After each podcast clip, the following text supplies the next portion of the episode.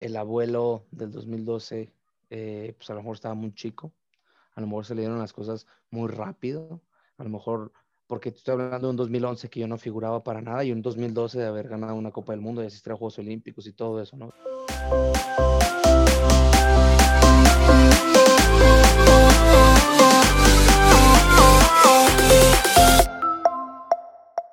Bienvenidos una vez más a un capítulo de Nuestro Ángulo, este podcast que hacemos con mucho cariño y que cada martes, bueno, les tenemos historias nuevas que contar, eh, ejemplos de vida y bueno, esta ocasión no va a ser la excepción, tenemos un, un personaje muy especial, pero antes de que Jessy nos lo presente, cuéntanos cómo te encuentras hasta Tijuana.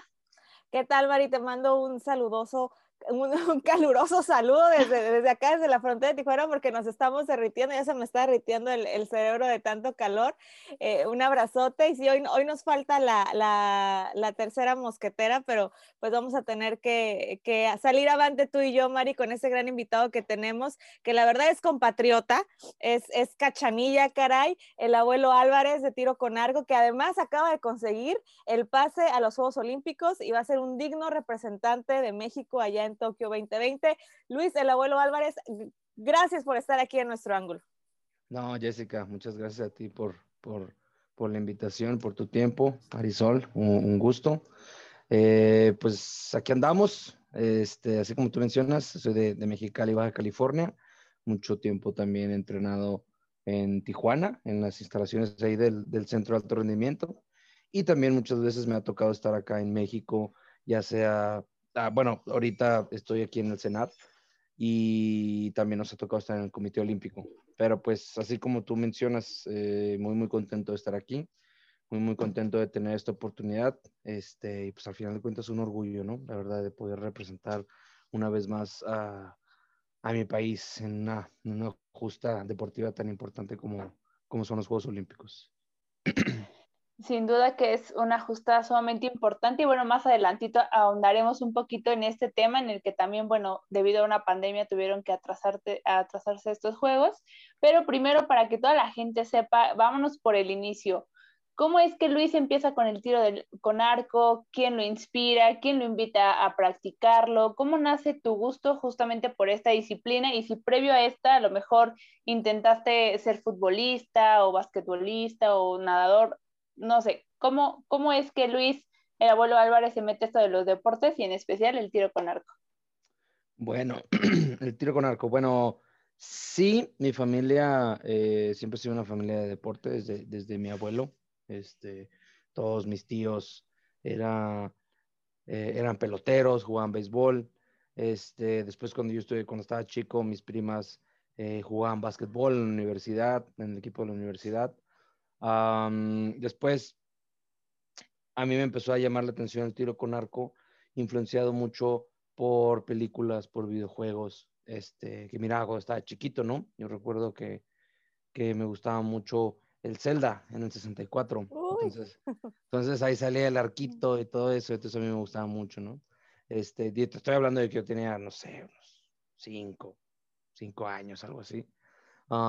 y pues ahí empezó como que el, el interés por el arco, ¿no? Ah, en ese entonces en Mexicali no había dónde, dónde practicarlo o dónde, pues ahora sí que tener contacto, ¿no?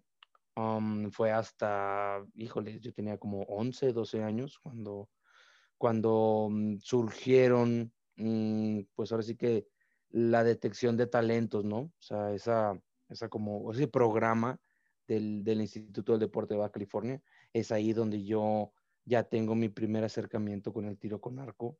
Obviamente en ese entonces no era un entrenamiento tan formal como el que tengo hoy en día.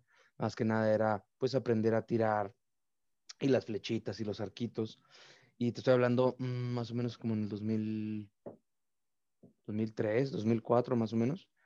Y, pues de ahí empecé pues desde, desde abajo, ¿no? O sea, lo que son los eventos estatales, los regionales, todas las etapas de Olimpiada Nacional, este, lo cual es, es, es muy importante en el desarrollo de, cualquier atleta de alto rendimiento.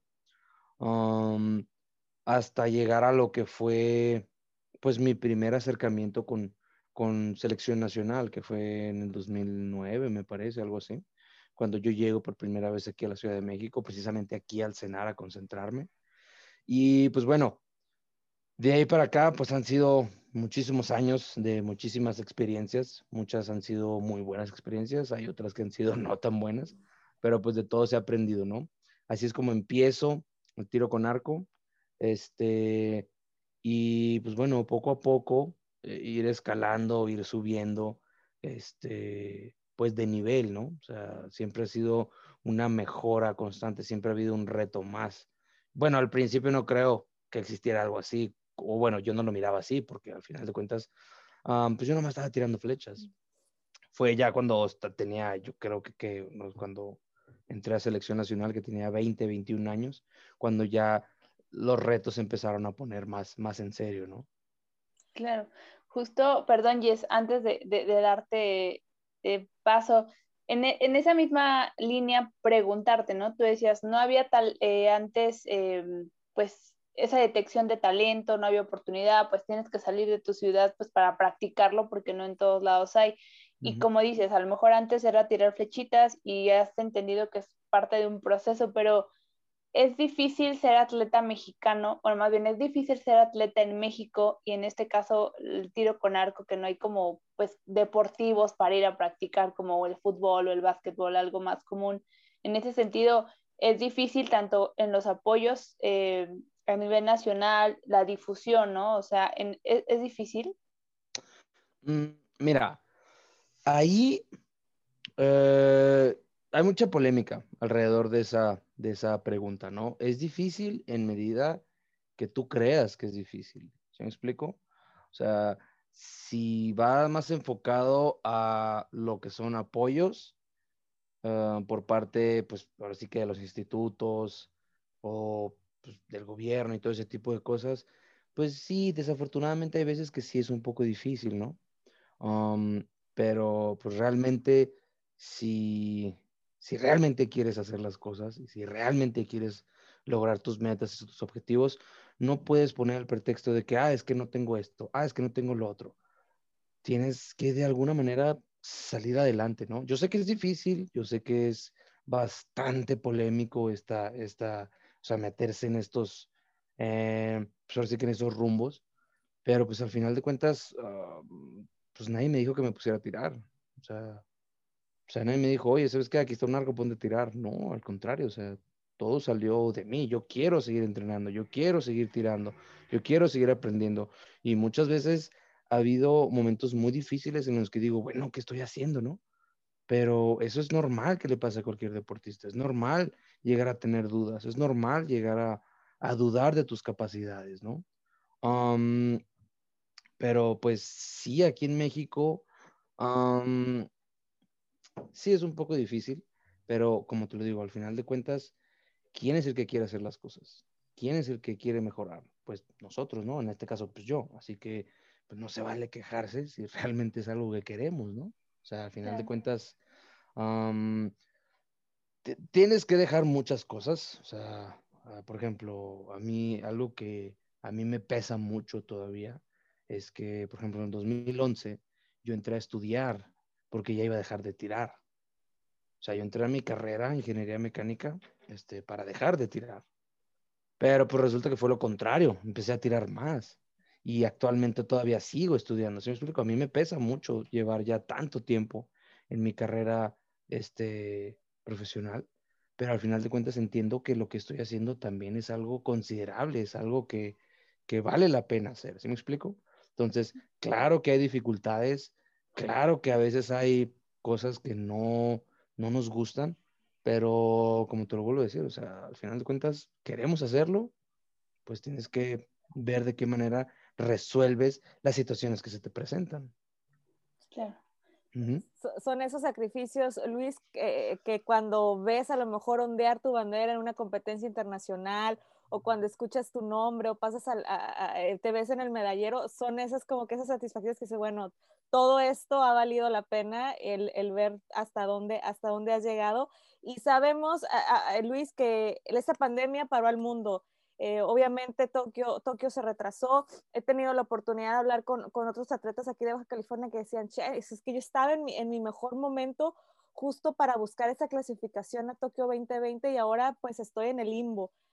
Tú consigues, tú consigues esta, este, este eh, tan, tan, anhelado boleto a Tokio 2020, pero ¿cómo viviste este proceso atípico, Luis, para poder llegar ahí?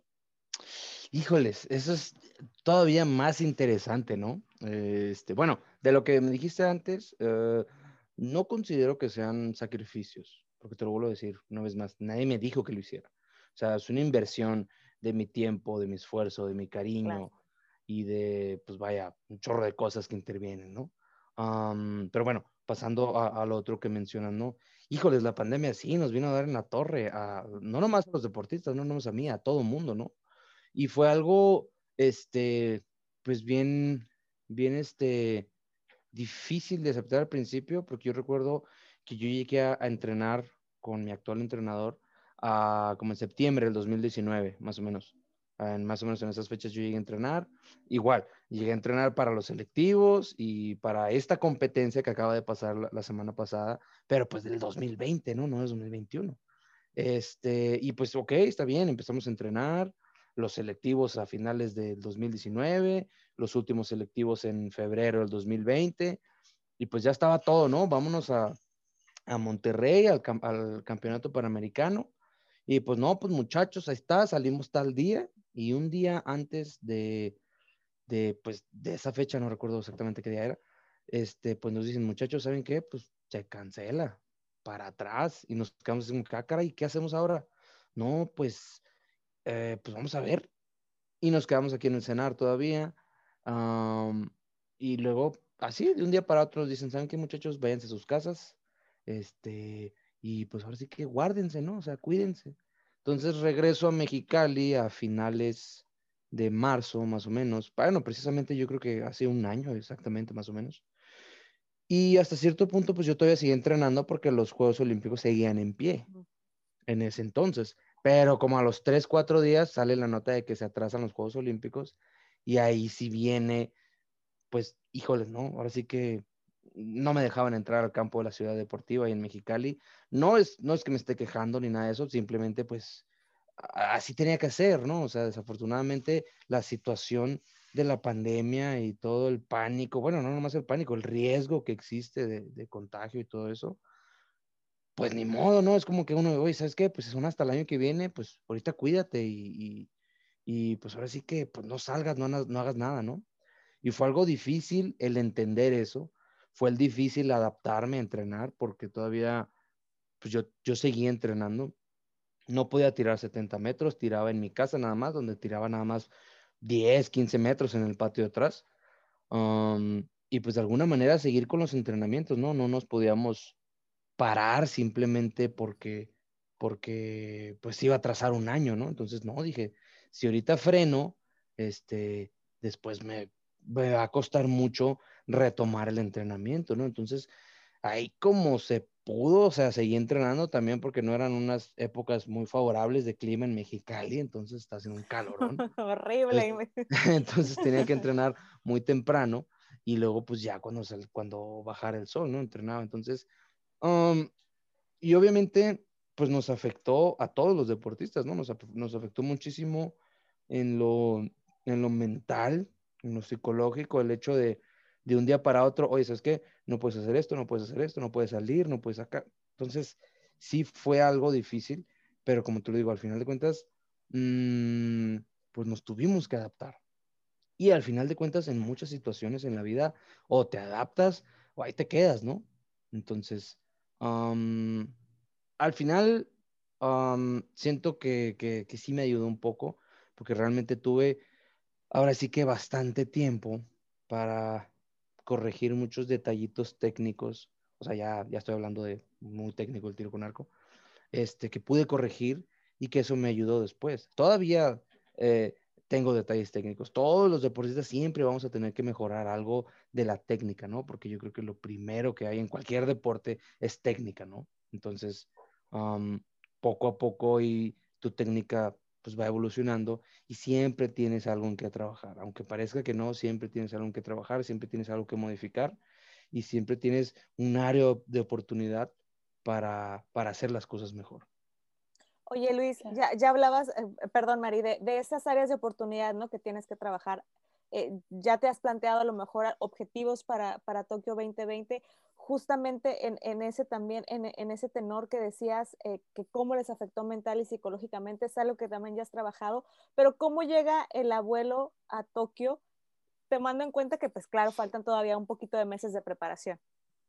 Um, pues bueno, ahorita eh, el objetivo fundamental es entrenar en equipo, porque todavía tenemos eh, la oportunidad de clasificar al equipo de varones, que son, que son los tres, tres varones. Actualmente estamos entrenando aquí en el CENAR mis compañeros uh, Ángel Alvarado, Javier Rojas y, y, la reserva de selección nacional, que es Iván Tobías, junto con nuestro entrenador Alejandro Vélez, estamos aquí en el CENAR.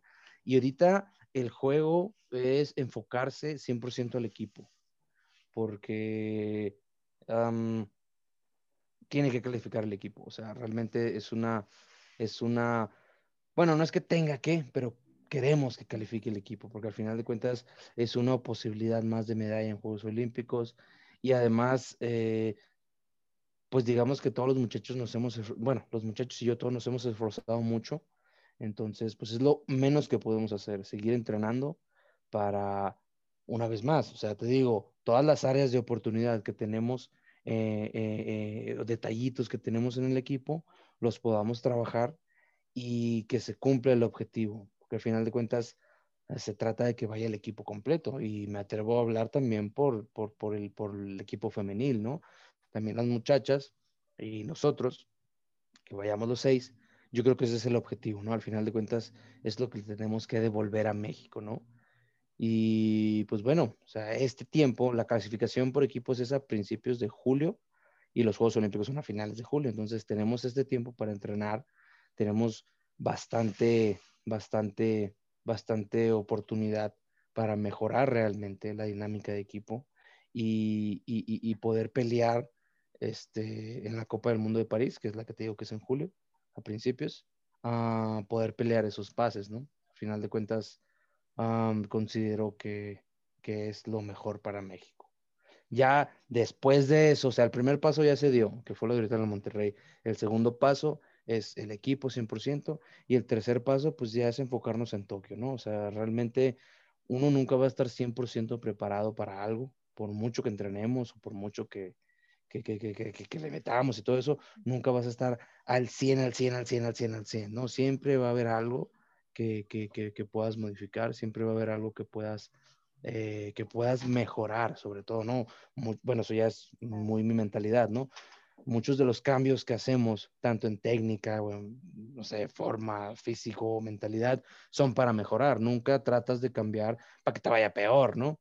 Que muchas veces desafortunadamente sí pasa, ¿no? Muchas veces no te va bien y, por ejemplo, no, no todo el tiempo me ha ido bien, al contrario, han sido bastantes años de estarle dando y macheteando y macheteando y, y, la verdad es que hay veces que las cosas no van a salir bien y ahí es donde entra nuestra capacidad, nuestra, perdón, nuestra capacidad de resolver las situaciones con las que vivimos, ¿no? Y ahí es donde viene lo difícil, ¿no? O sea, si ganara, si ganáramos todo, pues qué chiste, ¿no? Entonces ahí realmente es el reto de cuando las cosas no salen bien, ¿qué es lo que vas a hacer? ¿Cómo te vas a comportar? Y cómo vas a reaccionar. Es difícil, a mí no siempre me ha salido, es más, de hecho, muy poquitas veces me ha salido. Así que afortunadamente ahorita estamos uh, con muy buen tiempo para seguir aprovechando, te digo una vez más, estas, estas áreas de oportunidad que tengo, tanto yo en lo individual, mis detalles técnicos y todo eso, como también las áreas de oportunidad que tiene la dinámica de equipo, ¿no? Entonces, hay que atacar esos puntos y pues hay que echarle muchísimas ganas en cada entrenamiento, cada sesión de gimnasio, cada sesión de psicólogo. Incluso, por ejemplo, algo que yo tengo que aprender así ya es a, a aprender a descansar. O sea, yo realmente casi no descanso, o sea, batallo mucho para dormir. Entonces, so, esos son tipos, un, ciertas cositas que tengo que aprender a, pues, a ir mejorando, ¿no? Claro en ese, en ese mismo tenor, hablando de Tokio, eh, bueno, hace ya un par de semanas se dio la noticia de que a los atletas justamente ya los estaban vacunando por este tema de que tienen que viajar y tienen que llevar la vacunación. ¿Cómo, va en el caso de Luis? ¿Ya le pusieron su, su, dosis? ¿Estás a la espera de la segunda? ¿Cómo ir ese proceso? Y también, ¿cómo asimilar un poco esta parte de que, bueno, normalmente cuando pues, son Juegos Olímpicos, la familia trata de hacer todo pues para ir, ¿no? Apoyarnos. Entendemos que hay países más caros que otros y que aún así pues hace la vaquita o llevan todo ese proceso para para decir, bueno, pues vamos a ir a apoyar, pero que ahora va a estar como limitado, que al parecer no van a permitir que haya gente que no sea dentro de la localidad, ¿no? Entonces, una, ¿cómo va tu tema de la vacuna? Y dos, ¿cómo asimilar esta parte de que, pues, lo más eh, probable es que la familia esta ocasión no puede estar como en otras ocasiones? Mm, ah, bueno, primero lo primero, este, lo de la vacuna sí, es un tema también un poquito polémico. Ah, por ahí hace una semana estaba viendo que no mucha gente está de acuerdo, pero pues al final de cuentas, híjoles, ah, considero que es, que, es, que, es, que es vital el deporte para el país. y además, pues al final, pues no somos tantos, ¿no? No es como que, uy, vas a... se van a acabar. Sí, no es, no, es, como, no, es, como que, uy, se van a perder un chorro, ¿no? Este, pero, pero sí, eh, hace, es más, precisamente nosotros, nosotros ah, llegamos a Monterrey una semana antes del evento, empezó el 22, nosotros llegamos como el 14, 15 por ahí. Este, y a los dos, tres días eh, empezamos a ver las notas, ¿no? De que no, que en el Senado se empezó a vacunar a todo mundo y nosotros de que, eh, pues acabamos de llegar y nosotros empezamos, nosotros llegamos aquí al, al el primero de marzo, ¿no? Entonces, ya cuando nos fuimos a Monterrey, vacunaron a la gente que estaba aquí. ay, perdón, precisamente hoy vacunaron, a, pues, nos, vacunaron a nosotros, al equipo de tiro con arco, y a otros, creo que éramos como 35, 37 personas entre atletas y entrenadores que se vacunaron hoy.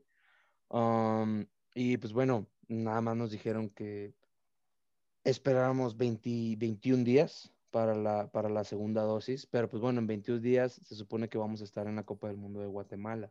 Entonces yo creo que regresando de Guatemala sería la segunda dosis. O la verdad, no sé cómo va a estar ese, esa movida, ¿no? Al final de cuentas, pues ahorita estamos nada más aquí entrenando. Eh, es, es un poquito difícil porque igual las medidas de sanidad no podemos salir del cenar, estamos muy restringidos en ese, en ese, y se está, y se está respetando mucho, ¿no? Esa, burbuja que, se hizo aquí, ¿no? Lo cual es bueno, pero pues sí, ya hace falta unos taquitos, ¿no? Qué este, rico, no antojes. Sí, sí, ya hace falta unos, ¿no? Este, y bueno, lo segundo, híjoles, pues sí es, sí es desafortunado, ¿no? Pero pues yo creo, y fíjate, este fue un tema que se habló muchísimo desde el año pasado, o sea, yo lo hablaba casi, casi con todo mundo así de que no, es que se van a cancelar los juegos otra vez. No, es que ya dijeron que los van a hacer sin público. No, es que de todas maneras. Entonces, al final de cuentas, yo creo que, pues, si se considera hacer unos Juegos Olímpicos, es sí o sí sin público, ¿no? O sea, de por sí va a ser un rollo de logística con puros atletas. O sea, y el, y el realmente este, seguir las medidas de, de, de, de sanidad y, y, todas las, vaya, así todos los cuidados para puros atletas va a ser, realmente va a ser un, un, un, un show. Ahora imagínate con, con, con, con espectadores, ¿no? O sea que obviamente, pues Japón no quiere hacer unos Juegos Olímpicos sin público, ¿no? O sea, representa una, una, inversión, ajá, y una, y una pérdida monetaria muy, muy grande, ¿no? Pero pues vamos a ser sinceros, no es como que Japón haya pedido una pandemia, ¿no? O sea, es una, es una situación extraoficial, es una situación donde todo el mundo se ve, se ve pues afectado por esto, ¿no? Así que pues, pues, ni modo, ¿no? Nos aguantamos tantito. Además que al final yo creo que, que van a implementar algo muy similar a lo de la NBA, ¿no? Que, que, pusieron ahí las pantallas del Zoom y todo el mundo ahí viendo y todo eso, ¿no? Entonces, pues ahora sí que pues van a ser unos juegos, ahora sí que modernos, ¿no? Acá con toda la tecnología. Sí, sí, pues sí, pues sea, pues ¿qué nos queda, no? Al final de cuentas, una vez más, eh, pues nos tenemos que adaptar a la situación. Oye, que al cabo Japón es súper, un país súper moderno y que algo va a tener ahí sacarse unas bajo la manga con tanta tecnología. Sí, sí, claro, va a tener unos robots o no sé, algo, así. algo, algo, algo, algo, se tiene que, se tiene que, se tiene que hacer, ¿no? Para este, contrarrestar este, la, falta de público, ¿no? Pero pues, o sea, igual, una vez más, eh, el juego se llama adaptarte, adaptarte a la situación. Digo, y además eh, estén ahí contigo eh, viéndote tirar o desde tu casa, la familia te va a apoyar, abuelo, y, vas a contar con, con, ese apoyo tanto de tu familia como, de, como el de todo un país. Y regresando un poquito a, a tu inicio, si nos remontamos a la infancia de Luis el abuelo Álvarez, ¿Cómo es esa etapa eh, en tu vida? ¿Cómo la recuerdas? Por ahí también investigando un poco de ti encontrábamos que había un tío al que, al que, que, siempre te llevaba a pescar y que era una actividad que disfrutabas mucho. ¿Cómo se viven esos momentos de la infancia de Luis el abuelo Álvarez? sí, siempre, siempre me ha gustado mucho la pesca. Este, es más, de hecho, un día este, subí una foto de pescando y luego, luego de que cómo es posible que una teta como tú esté matando peces y todo eso. Yo así de, oiga, híjole, lo hago una vez cada tres, cuatro meses, no pasa nada, ¿no? este, ah, eh, pero sí, este, mi tío Noldi, este, mi familia es, es un pilar eh, muy, muy importante en mi vida. Este, de hecho, incluso mi tío Noldi, hubo un tiempo en el que me acompañó al campo de tiro. Pero no fue, no fue cuando estaba chico, ya fue de grande, fue después de los Juegos Olímpicos, de hecho. Después de los Juegos Olímpicos fue cuando empecé más con estas actividades, pues de ir a pescar, de seguir entrenando, este, y hubo un tiempo en el que incluso me ayudó a estar conmigo en el campo de tiro. Él no es entrenador de tiro con arco, simplemente al principio iba a acompañarme y después, pues me acompañaba a los selectivos, ¿no? Ah, después eh, ya eh, pues me vine a entrenar acá a México. Entonces ahí pues un poquito ya nada más el apoyo es meramente moral, ya no así tan directo como antes, pero, pero pues sí, claro que sí, mi familia, este, y no nomás mi familia, ¿no? Muchísimas personas cercanas a mí, que muchas veces hay personas que, que llegan a ser parte de tu familia sin ser familia de sangre, ¿no? Por ejemplo, algo algo que me pasó ahorita en diciembre fue que falleció mi, mi tata, de hecho en Tijuana. No era mi abuelo de sangre, pero de cariño sí era mi familia, ¿no? Este señor, Antonio Gurrola, mi tata, don Toño, cuando yo empecé a tirar, él sí me, me, me decía en los, en, los eventos, ¿no? De que, a ver, vente, tírale de aquello. Estaba bien morrito, tenía 12, 13 años. Y pues mi tata, pues ya era un viejito, ¿no? Este, no, no viejito así de bachichita, ¿no? Pero pues ya era una persona mayor, es a, lo que voy, ¿no? O sea, mi tata, pues era un señor.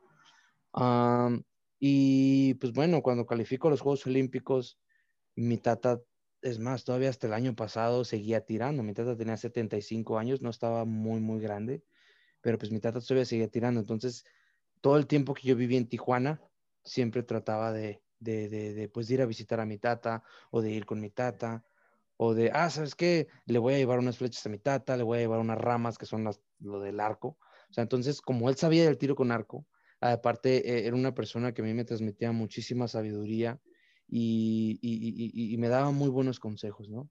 Entonces, mi tata fallece en diciembre y, yo digo, ay, o sea, estuvo, estuvo fuerte, ¿no?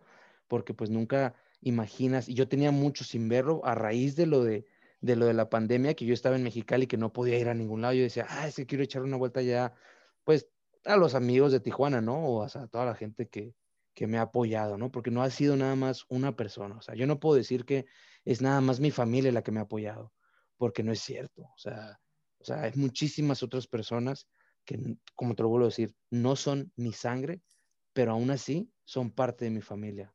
Hay veces muchos amigos. Y, y, no estoy hablando de gente de mi edad nada más, estoy hablando de gente más grande, ¿no? O sea, hay señores que los considero mi familia por los, los consejos, las pláticas, todo eso, ¿no? Y pues bueno, al final de cuentas, eh, nos llevamos un poquito de todas las personas que, que, que, que nos rodean, ¿no? Y que, y que convivimos con ellas.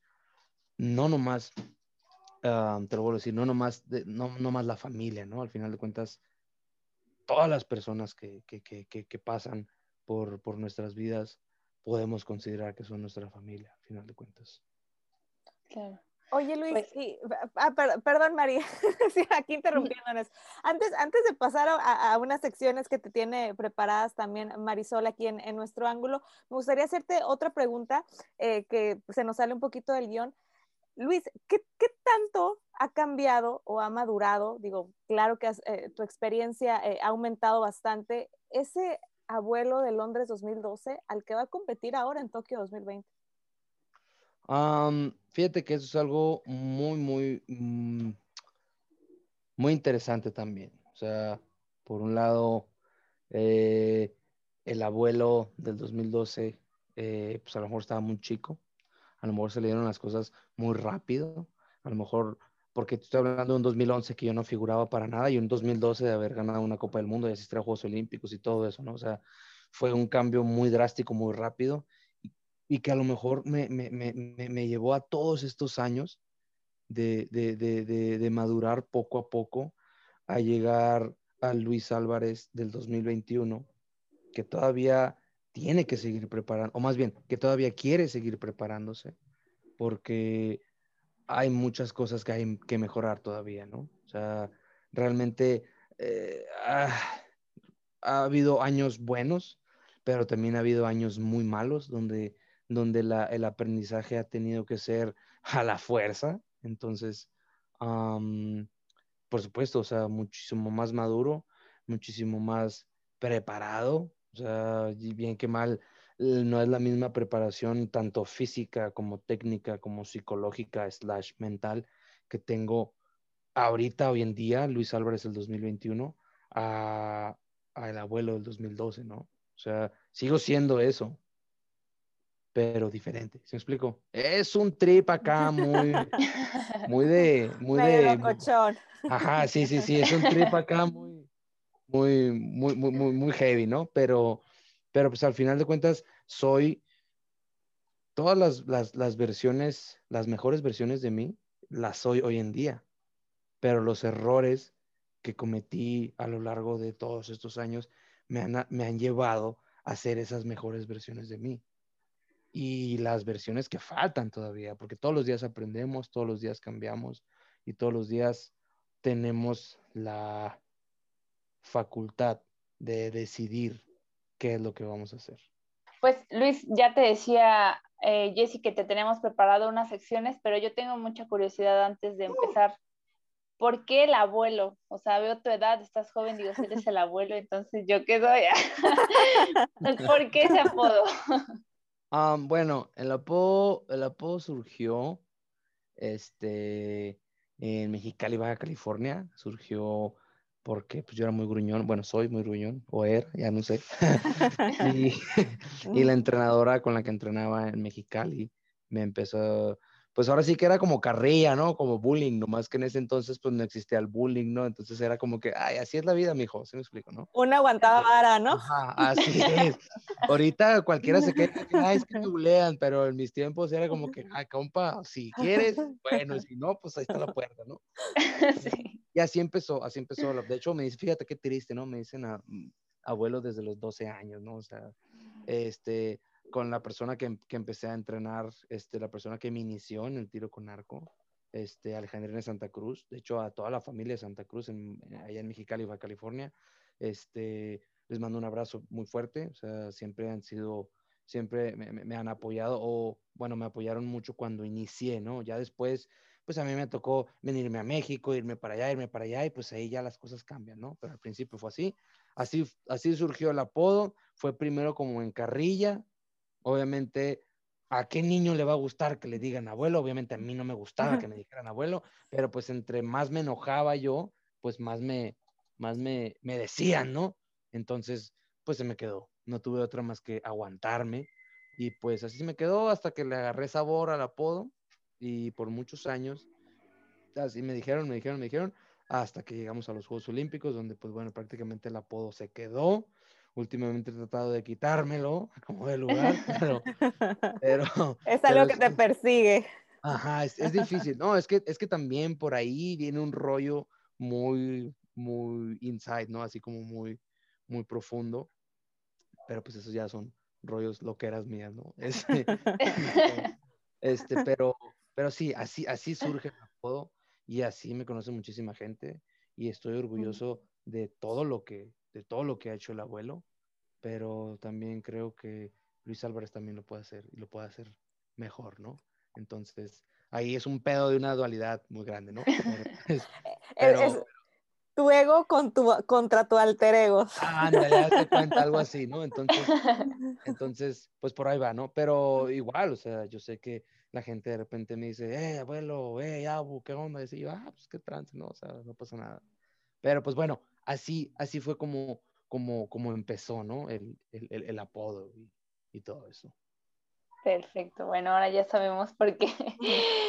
Pues ahora sí vamos a dar paso a nuestras secciones eh, para ir cerrando un poquito ya esta conversación que la verdad ha sido muy enriquecedora. Eh, yo evidentemente te, te, ubicaba, te conocía, no había tenido la oportunidad de platicar contigo, pero mm. tienes una historia, la verdad, increíble. Gracias. Y nuestra primera sección se llama Las Básicas es la verdad preguntas sobre tus gustos para que la gente que nos escuche pues también pueda saber un poquito más de los gustos de Luis. Y siempre preguntamos, empezamos con comida porque pues aquí siempre andamos de antojitos. Entonces queremos preguntarte, ¿qué prefiere Luis? ¿Los tacos al pastor o una carne asada? No, pues una carne asada. Mil veces. No, no, no, no, sí. Carnita asada, sí. Perfecto. Y para acompañar tu carnita asada, ¿qué prefieres? ¿La cerveza o el tequila? No, una Dr. Pepper, sin, sin temor a equivocarme, una Dr. Pepper bien helada. Se te le izaba la boca. Sí, sí, sí, sí. Perfecto. Y bueno, evidentemente siempre andas que en entrenamientos, competencias y todo, pero cuando tienes oportunidad de vacacionar, ¿cuál es tu lugar favorito para descansar? Um, a mí me gusta muchísimo el mar, por lo mismo que me gusta pescar, que me gusta estar en contacto así como que con ahora sí que con la naturaleza, ¿no? Ah, acá, ¿no? Este, no, no, no, ajá, ándale así, ¿no? Eh, realmente me gusta más ese tipo de, lugares, sobre todo el mar, el mar me gusta muchísimo, ¿no? Ah, no, me gusta, no me gusta mucho la ciudad, el bullicio de la ciudad, a veces yo soy, ¡ah! pero, pero pues sí, o sea, por ejemplo, siempre que vamos a competir, ahí en mi, en mi estuche del arco en el case, siempre llevo una cañita por cualquier cosa, se me atraviesa un canalito, se me atraviesa el mar, este, pues ahí vamos y tiramos el anzuelo, ¿no? De hecho, un día nos andaban arrestando porque no traíamos permiso. Es una historia interesante, pero le dijimos, eh, pues mm, no sabíamos, discúlpenos, no, no, no, vámonos para arriba, ¿no? Este, y nos retiraron el equipo de pesca que traíamos, pero pues bueno, sí, me gusta muchísimo el mar. Perfecto. No, bueno, parte de esas experiencias, como dices, a veces no sabemos la cultura de otros países, los permisos, ¿no? Eh, eh, en, tu, en tu disciplina, pues has tenido que conocer distintos países por las competencias, por, bueno, cuando te tocó Juegos Olímpicos, ahora que vas también a Tokio, pero ¿hay algún país en especial que Luis diga, híjole, ojalá haya una competencia ya o estoy haciendo mi ahorro para poderlo visitar? Mm, mm, mm, pues mira, si es por el lado del deporte, o sea, sería Corea. O sea, para ir a entrenar, para ir a competir, sería Corea. ¿Por qué? Pues porque Corea tiene muchísimo nivel en tiro con arco. No por nada son los mejores de tiro con arco en todo el mundo. Y pues yo creo que sería Corea. De ahí, yo la verdad considero que México es un país ah, rico en muchas cosas, ¿no? En cultura, en paisajes, en recursos naturales, en todo eso, ¿no? Entonces, Mm, ¿por qué ir a otro lugar cuando lo tienes en México? ¿Sí me explico? O sea, sí, eso, o sea, sí, ok, está muy bonito otros países, está muy bonito, no sé, otras cosas, ¿no? Pero al final de cuentas, ¿por qué no mejor eh, explorar todo lo que tenemos nosotros primero? ¿Sí me explico? Entonces yo creo que yo creo que primero sería este pescar en todos los lugares posibles aquí en México y luego después ir a pescar a otros lugares en México, ¿no? No, perfecto, esta respuesta me encantó porque sí es cierto, tenemos muchos lugares muy bonitos que conocer por acá. Y para terminar con esta sección, eh, si pudiera Luis definirse en una palabra o en una frase y con todo lo que nos has contado, ¿cuál sería esa palabra o esa frase con la que te defines? Mm. Yo creo que pues realmente, eh, pues serías un guerrero. O sea, al final de cuentas, no siempre las cosas me han salido bien, pero siempre he seguido adelante, sin importar qué tan fea se ponga la situación o qué tan desalentadora sea la situación o si todas las, este, pues ahora sí que, aunque todas las apuestas estén en mi contra, siempre seguir adelante. Yo creo que más es eso, siempre seguir adelante sin importar qué es lo que pase, sin importar qué tan feo se ponga, siempre seguir adelante. Perfecto. Pues ahora te mando con Jessy que te tiene preparada otra sección. Pues desde ahora Luis el Guerrero Álvarez, ¿no? Ese, ese, ese apodo suena, suena, suena mejor, Luis. Oye, a mí me toca eh, una sección que es desde la tribuna, en la que algunos de nuestros seguidores, cuando les decimos a qué invitado vamos a tener, nos mandan ciertas preguntas para pues, hacerles y aprovechando que, que, están aquí en nuestro ángulo. Y la primera de ellas es, si no te dedicaras al tiro con arco, ¿qué otra disciplina te hubiese gustado eh, poder practicar, eh, Luis? ¿Disciplina deportiva o en general cualquier otra cosa? cualquier otra cosa. Pues bueno, yo creo que si no, si no hubiese sido arquero, pues bueno, una cosa yo creo que ya hubiera acabado mi carrera, así, fuera ingeniero, le hubiera ido, me hubiera seguido con la línea del estudio así muy, muy bien, que ahorita, hoy en día no me considero un mal estudiante, pero por definición soy un mal estudiante porque no estoy en la escuela, estoy por allá y por allá tirando flechas. Eh, pero ah, yo creo que hubiera sido saxofonista. O sea, realmente no sé nada de saxofón, no sé ah. tocar saxofón ni nada de eso, pero, pero sí me gusta mucho. En lo personal, a mí me gusta mucho el rock, rock pesado, rock de los, o sea, de antes y todo eso. Este, pero no sé, el saxofón tiene algo que yo digo, ah, está, está padre, ¿no? Yo creo que a lo mejor si no, si no fuese arquero, hubiera sido eso. Muy bien, muy bien. Yo pensé que decir, toco el saxofón para relajarme, pero digo, está, está padre. Algún día a lo mejor ya cuando te retires puedes aprender a tocar, a tocar el saxofón. Un poquillo ahí.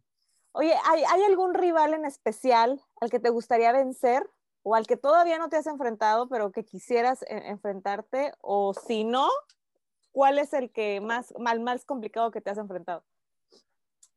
El rival más grande siempre va a ser uno mismo aunque se escuche muy cliché y otra vez muy acá, muy profundo, realmente, realmente en tiro con arco no es un deporte de contacto, no es un deporte físico, es un deporte mental y técnico. Al final de cuentas, el rival a vencer siempre va a ser uno mismo. No importa quién, por ejemplo, a mí me puedes poner al mejor arquero del mundo enfrente, pero ese arquero no me va a hacer absolutamente nada a mí para afectar mis resultados. ¿Sí me explico? Entonces, el rival a vencer siempre es uno mismo. Ahora sí que al final de cuentas, al que tengo que vencer es al abuelo. Está más, más profundo oh, todavía. ¿eh? me, encantó esa, esa, analogía, ¿eh? estuvo, no, no, no, genial. No, y, ni le muevas más por ahí porque igual. Pero sí, sí, sí, al final de cuentas, uno mismo siempre es el rival. Oye, y ya, y ya por último, ¿qué hace el abuelo, qué hace Luis en, sus tiempos, en sus tiempos libres, cuando llega a tener tiempos libres, además de, meditar y aventarse todos estos... estos Todo ese trip ahí. Este, pues estudiar, estudiar, este, continúo con mi carrera, ya estoy por, concluir este, la licenciatura de Ingeniería Mecánica. también, eh, pues bueno, o sea, realmente han sido muchos años en los que no he podido hacer muchísimas cosas, ¿no? Por, por, este, por entrenar, por, por, por, por, las competencias, por todo eso. Pero pues obviamente, híjoles, no hay nada que, que, que, disfrute más que hacer una carnita asada, ¿no? Como lo mencionabas hace rato. O sea, o sea, a mí me gusta muchísimo el, ah, es que vamos a hacer una carnita asada el sábado, ¿no? O el sábado, perdón. este, este, y, y bueno, ahorita no se puede, ¿no? Por toda esta situación, por todo, por todo este rollo, ¿no? Este, pero a mí me gusta muchísimo de que no, vamos al, al, mercado a comprar las verduritas y que la carnita y que todo eso y preparar todo eso. Eso a mí me gusta muchísimo. A mí me, no sé, como que me relaja un chorro el llegar, prender el carboncito y prender acá, este, poner la carnita y todo eso. Y me gusta hasta cierto punto, por ejemplo, Eh, si yo le digo a alguien, hey, ¿qué onda? ¿Hacemos una carnita asada? Ah, sí, pues vamos a mi casa o algo así. Me gusta hacer la carne para que las demás personas la prueben, ¿sí me explico? Obviamente también me gusta comer y el que está en el asador come más que todo, sí, ¿no? es lo que te iba a decir. Por eso te gusta estar en el asador. O sea, claro, ¿verdad? Pero pues también me gusta que, la demás, que las demás personas o las personas que estén acompañándonos o que estén ahí en la carnita asada, que pues también le- le- le- les guste, ¿no? Que digan, ah, está bien buena. O que me digan, ¿sabes qué? Está bien mala. Ah, bueno, entonces le cambiamos, ¿no? Modificamos algo, igual, regresamos a lo mismo. Áreas de oportunidad para mejorar, ¿sí me explico? Y luego de ahí, pues yo creo que videojuegos, me gusta, me gusta mucho este, jugar videojuegos con mis hermanos, con mis amigos, este, sobre todo con mis hermanos nada más. Eh, pero pues no soy muy bueno que digamos en ellos. O sea, ya estoy más bachichita. Mi hermano, el más chico, tiene 18, 18, 19 años. Y pues me lleva de calle, ¿no? Pero pues es algo que también este, disfruto y que hasta cierto punto te ayuda a desconectarte un poquito, ¿no? La escuela también me ayuda un poquito a desconectarme del tiro con arco, que si las flechas, que si los dieces, que si los ocho, que todo eso, ¿no? Pero pues también, o sea, un ratillo, echar ahí PlayStation ahí, pues no pasa nada, ¿no? Este, y de ahí en fuera, pues, o sea, ¿qué te digo, no? Convivir con la familia, amigos, personas cercanas, pues, y así. Perfecto, pues este fue desde la tribuna y ya nada más vamos con Marisol para pasar a la última sección de este podcast. Así es, Luis, pues vamos ya con, con el cierre de esta plática. Y esta última sección se llama el triplete y lo llamamos así porque eh, estamos normalmente las tres. Hoy, bueno, Adri por causas de fuerza mayor no puede estar, pero aún así cada una de nosotros te vamos a decir cuáles son las tres cosas con las que nos quedamos de esta plática. La verdad es que yo, pues como tú lo decías cuando te escribías que es un guerrero, eh, que no pones pretextos, ¿no? Yo te preguntaba eh, que si era difícil practicar esto, ser atleta en México y creo que, que esta respuesta a mí me deja como otra, otra reflexión, ¿no? Es decir, nadie te obligó a hacerlo y puede que siempre va a haber obstáculos en ciertas cosas, pero al final dices, yo me metí y yo lo voy a cumplir y yo lo voy a terminar porque soy yo el que decidí hacerlo, ¿no? Entonces creo que en ese sentido eres una persona pues que no pone pretextos y, y, que va de la mano con la disciplina, ¿no? Que eres muy disciplinado, que dices, ok, estamos en pandemia y a lo mejor no tengo la distancia para entrenar, pero así sean 10, 15 metros, pues voy a seguir practicando, ¿no? Y esta parte de, de que decías tú que el clima que tenían allá en Tijuana, ¿no?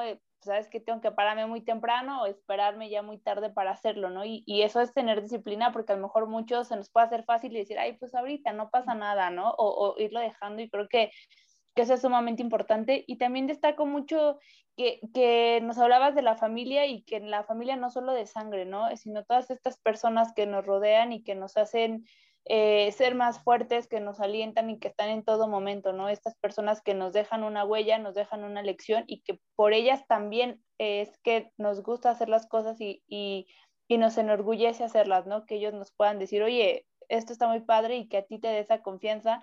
Me hago con esas tres cosas de ti, que eres disciplinado, familiar, que eres un guerrero en la extensión de la palabra y pues no me queda más que agradecerte estos minutos que nos brindaste para conocer un poquito más de ti desearte el mayor de los éxitos en Tokio de manera individual y que ojalá por equipo también puedan tener ese boleto y que sean más medallas para México.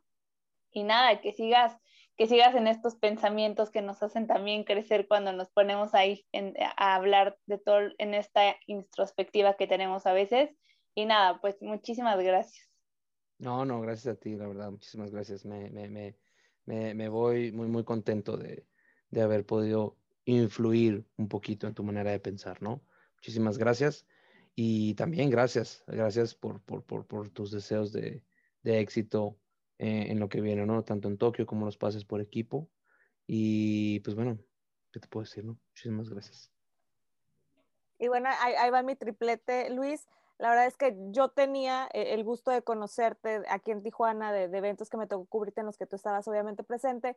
No había tenido la fortuna de entrevistarte, de, de, de poder entablar, entablar una charla contigo, pero siempre me pareciste una persona muy madura y, y, es por eso que te preguntaba que cuáles eran las diferencias que tú notabas del, del aquel Luis del 2012 al que va a Tokio 2020, 2020 porque a mí siempre me has parecido que eres un atleta muy centrado, muy bien eh, eh, eh, de, mentalidad, que, sabe muy bien qué es lo que quiere y qué es lo que busca, y me lo has dejado otra vez en claro, que eres una persona madura, con una experiencia que seguramente te irá, te irá muy bien en, en estos Juegos Olímpicos. También esa parte de, de que te defines como un guerrero, y, la verdad es que muchos lo pueden decir como de, ay, un guerrero, pues sí, pues él mismo lo está diciendo, pero creo que, creo que coincidimos en que realmente eres un guerrero y luego decías, hay experiencias que a lo mejor no son las mejores, pero, pero puedo aprender de ellas y a lo mejor en mi, vida deportiva no han sido más los momentos buenos, sino los momentos malos, pero ese aprendizaje que has tenido de esas experiencias es el que te logra eh, sacar adelante y a veces aprendemos más de las experiencias malas que de las anécdotas buenas que tenemos y esas son las que nos hacen crecer como persona y a manera profesional. Me quedo con eso y me quedo con que no sé por qué te dicen el abuelo, porque a mí me parece que, que er, eres, muy, eres muy simpático, la verdad es que siempre te he notado muy serio, pero aquí en el podcast logramos sacar e, es, un poquito eh, ese humor, vaya, o, esa mm. simpatía de, Luis Álvarez y me, me, uno a los, a los deseos de Marisol, ojalá te vaya excelente en Tokio, que nos, nos vas a representar, nos, nos vas a representar de una manera muy digna, pero sé que te va a ir excelente y te deseamos lo mejor en Tokio. Gracias, muchas, muchas gracias, Jessica. Yo tengo una pregunta para ti. Este, ¿cuáles son los mejores tacos de Tijuana? Ah, caray, los mejores tacos de Tijuana es los que hago yo en mi asador, caray. O sea, sí, no lo dudo, pero bueno, el, mejor lugar para ir a comer tacos, más bien. Pues mira, eh, fíjate que el, Frank no se me hace que estén, que, estén, tan, que estén tan malos. Eh, la verdad es que prefiero como que esos, esos changarritos chiquitos. Hay unos muy buenos en la, en la, en la Buenavista, que creo que se llaman, híjole, la verdad no sé, no sé cómo se llaman, he llegado cuando, cuando después de la fiesta y pues uno no se acuerda muy bien del nombre del lugar, ¿verdad? Pero ahí están, ahí están por la Buenavista y también están, están muy ricos. Ahí luego te, te mando el, el yo, lugar. Yo te voy a decir cuáles son los mejores tacos de Tijuana. A ver, ¿cuáles el, son? El mazateño. Se acabó. Ah, bueno, pero es que tú estás hablando de mariscos. Bueno, pues son tacos, ¿no? Ah, yo pensé, no, pues yo pensé que taquitos de carne asada, o sea, como de, carne, de, carne asada mexicali es superior. Ahí. Ah, mire, no vamos a entrar en esa discusión. No vamos a entrar en discusiones, sí, ajá, no vamos a entrar. Porque... Aquí nos podemos tardar otra media hora. no, pero ya, este, saliendo de, de, del temita de los tacos, que el mazateño es muy bueno, por cierto. Este, no, muchísimas gracias. Eh, por favor. Este, muchísimas gracias, Jessica, por, por, por, tus deseos. Gracias por la consideración de invitarme a su programa. Espero que, que haya sido bastante amena esta conversación. Y, y, pues bueno, no me queda más que agradecer una vez más a todas esas personas que han estado ahí apoyándome, que han estado ahí corrigiéndome, porque hay muchas personas que, que, digo, ay, esto me regaña siempre que voy o algo así, pero al final de cuentas es muy importante, ¿no? Y pues bueno, ¿qué te puedo decir, no? Yo seguiré acá, este, entrenando, este, dando, dando todo para, para, para ser mejor. Y, y pues también disfrutando, disfrutando todo lo que viene adelante. Y pues ahora sí que pues a seguirse cuidando, ¿no? Muchísimas gracias de verdad por, por esta oportunidad de esta charla. Y pues les mando un abrazote bien fuerte a todo Tijuana también, porque también soy de Tijuana. Ya sé que es un pleito entre Tijuana y Mexicali, pero pues bueno, al final de cuentas también soy de Tijuana. es un pleito entre tijuanenses y, y, los de Mexicali. Encantada nosotras de haberte tenido aquí en nuestro ángulo, Luis. Compártenos tus redes sociales para que la gente esté muy al pendiente del camino de, de Luis hacia Tokio. Ah, estoy eh, tanto en mi página de Facebook como en Instagram, como en Twitter. Estoy como L Álvarez L, no, perdón, L Álvarez y luego es O L Y, Oli de Olympic, ¿no? Es un es una abreviación nada más, O L Y, ¿no? Es eh, una vez más, es L Álvarez, Oli. Entonces, esas son mis redes sociales. Ahí, pues, ahí estoy subiendo pues, mis entrenamientos, mis sesiones de gimnasio, competencias y pues también una que otra meme, ¿no? Por ahí de vez en cuando. Este se vale, se vale, claro. Sí, sí, también, también. Así que pues a esas son. Perfecto, y bueno, pues compartimos eh, las nuestras, eh, ángulo nuestro en Twitter, nuestro ángulo en Instagram, y pues nos pueden seguir en las plataformas de YouTube y Spotify para ver los capítulos que semana a semana estamos subiendo de este podcast Nuestro Ángulo Marisol. Así es, pues ya saben dónde seguir a Luis, dónde seguirnos, dónde nos pueden estar viendo. Y pues a nombre de Adri Maldonado, de Jessica Zamora, tu servidora Marisol Ibarra, agradecerle a Luis Álvarez por haber estado con nosotros y que nos sigan escuchando todos los martes con estas grandes historias que tenemos que contarles aquí en nuestro ángulo.